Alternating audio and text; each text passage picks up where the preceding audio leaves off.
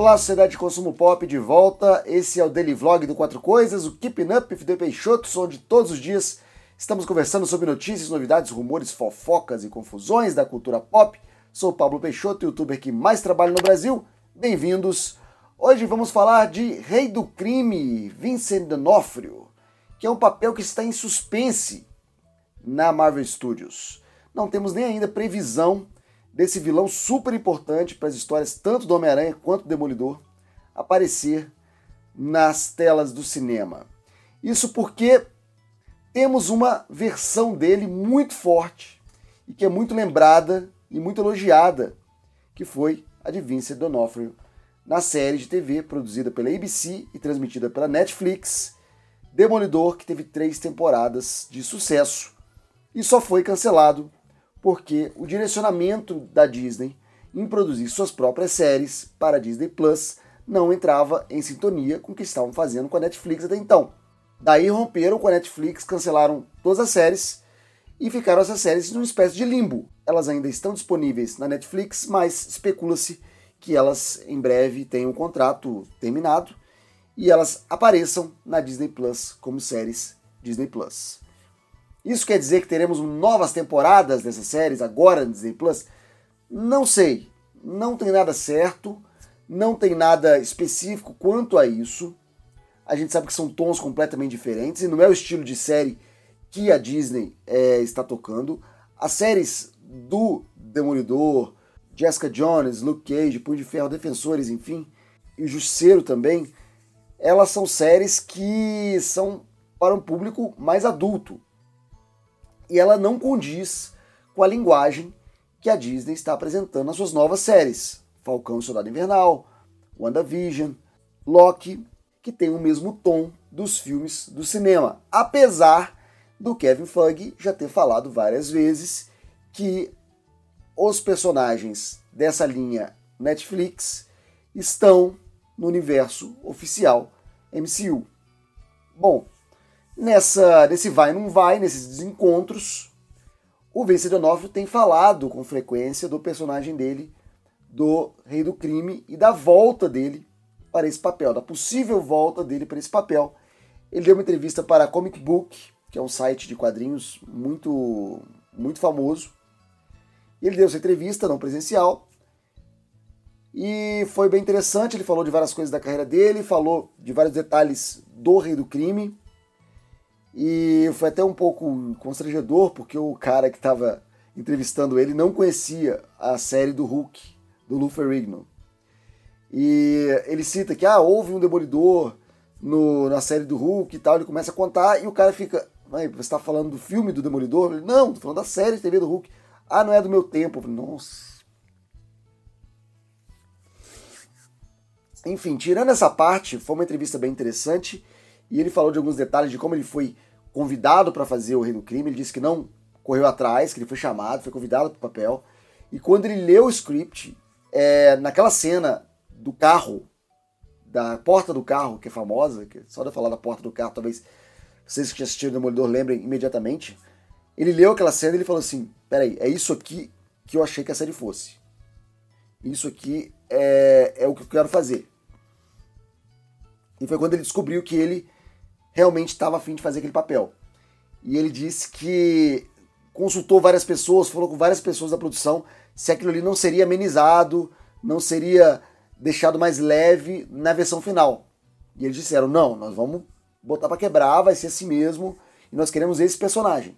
Ele disse também que sente que é dono do personagem. Ele fala que me sinto muito próximo desse personagem. E eu tenho que dizer que eu sinto que esse personagem é meu e apenas porque eu interpretei nessas três temporadas e estava muito perto dele. Eu me sinto muito próximo desse personagem apenas por nostalgia e apenas conectado a ele através do meu desempenho. Então, eu acho que qualquer oferta de interpretá-lo novamente seria, bom, eu definitivamente daria uma boa olhada nela. Ele está aberto para isso. Ele fala também da possibilidade de um filme de Rei do Crime nos moldes do Coringa. Kingpin ganhou um filme rated R na Marvel Studios no estilo Coringa. E ele fala o seguinte: Eu acho que seria incrível, tem tudo a ver com ele, mas você nunca sabe que pode vir de uma empresa tão intensa como a Marvel. Porque quando eu penso na Marvel, eu penso em muitas histórias. E a mesma coisa com a DC. Existem tantas histórias, não consigo imaginar o que é estar por trás disso e tentar descobrir quais delas eu devo seguir. É assim que eu encaro isso, como pessoa criativa. Eu vejo isso num âmbito bem mais amplo do que apenas o meu interesse. Eu vejo apenas essas grandes oportunidades. O que ele fala aqui? Que existem muitas histórias, que existem muitas possibilidades, são milhares de personagens para serem explorados, e que essa é apenas mais uma possibilidade que poderia estar é, sendo aproveitada pela Marvel Studios com seus personagens. E fazer um filme do Rei do Crime no estilo Coringa seria uma grande ideia. Seria, eu com certeza assistiria esse filme, eu com certeza ficaria interessado nesse filme, adoraria assistir um filme do Rei do Crime contando a ascensão do Rei do Crime no estilo Poderoso Chefão, igual o Coringa pegou o Taxi Driver. Adoraria ver, mas temos dois problemas que são cruciais que derrubam essa ideia. Primeiro, nós vimos muito da origem do Rei do Crime em flashbacks e em cenas memoráveis na série Demolidor. Eu fico imaginando que qualquer coisa que fosse contado teria que estar um retcon. Teria que. Aí seria um outro diretor com uma outra visão, e eu acho que as visões iam conflitar. Ou a gente ia ver a mesma coisa de novo, ou a gente ia ver a mesma coisa de maneira completamente diferente, o que ia desconectar as duas versões. Então, se fosse um filme do Rei do Crime com outro ator, com um recast, redefinindo o personagem, ok. Mas se fosse o Vincent D'Onofrio, acho que ia dar problema. E iria pagar completamente a performance memorável do ator na série Demolidor. O outro grande problema é que a Marvel não é a DC. Ele falou aqui que a Marvel é como a DC. Eu entendi o ponto de vista dele, ele diz do ponto de vista de ter muitas opções de histórias e que escolher qual história, em qual momento utilizar, deve ser algo avassalador, deve ser algo muito difícil de fazer. Mas a Marvel não é a DC.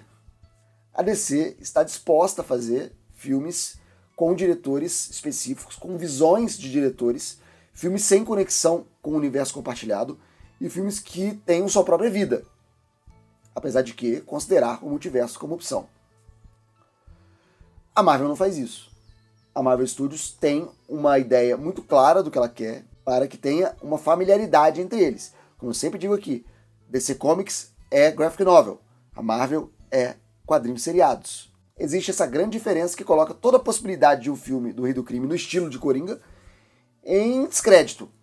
Porque eu não acho que é algo que a Marvel vai é, seguir nesse momento. Pode ser que no futuro a gente tenha uma reviravolta, com o amadurecimento do filme, com o amadurecimento da, da, da Marvel Studios, a gente consiga uma linha de filmes X-rated, uma linha de filmes que tem outra pegada, mas por enquanto eles estão focados no universo que eles criaram com muito sucesso e que é extremamente lucrativo.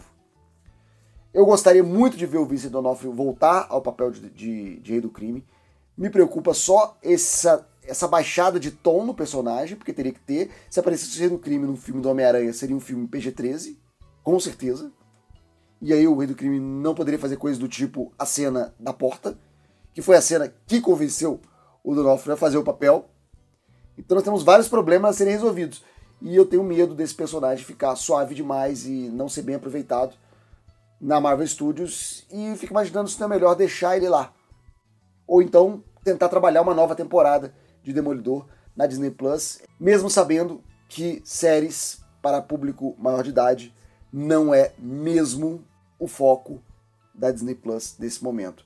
Isso me coloca até em dúvida sobre essas séries da Netflix estarem disponíveis na Disney Plus. Por elas não serem séries para família, elas podem ser confundidas com material kid-friendly e uma criança dá o play e dá aquela encrenca toda. Então, esses são meus pensamentos sobre a volta do Vince D'Onofrio, um ator genial, uma performance incrível, mas que eu acho complicada, tanto a volta dele como o Charlie Cox. O Charlie Cox eu acho ainda mais fácil, mas o Vince D'Onofrio eu acho mais difícil, apesar de que estou 100% convencido de que ele tem muito mais a dar para esse papel. E essa é a minha opinião, quero saber a sua. Escreve aqui embaixo, o vídeo continua com a sua participação. Vão aparecer agora vídeos antigos do canal para você continuar atualizado no nosso conteúdo. Continua comigo eu te vejo daqui a pouquinho em outro vídeo. Até lá. Tchau!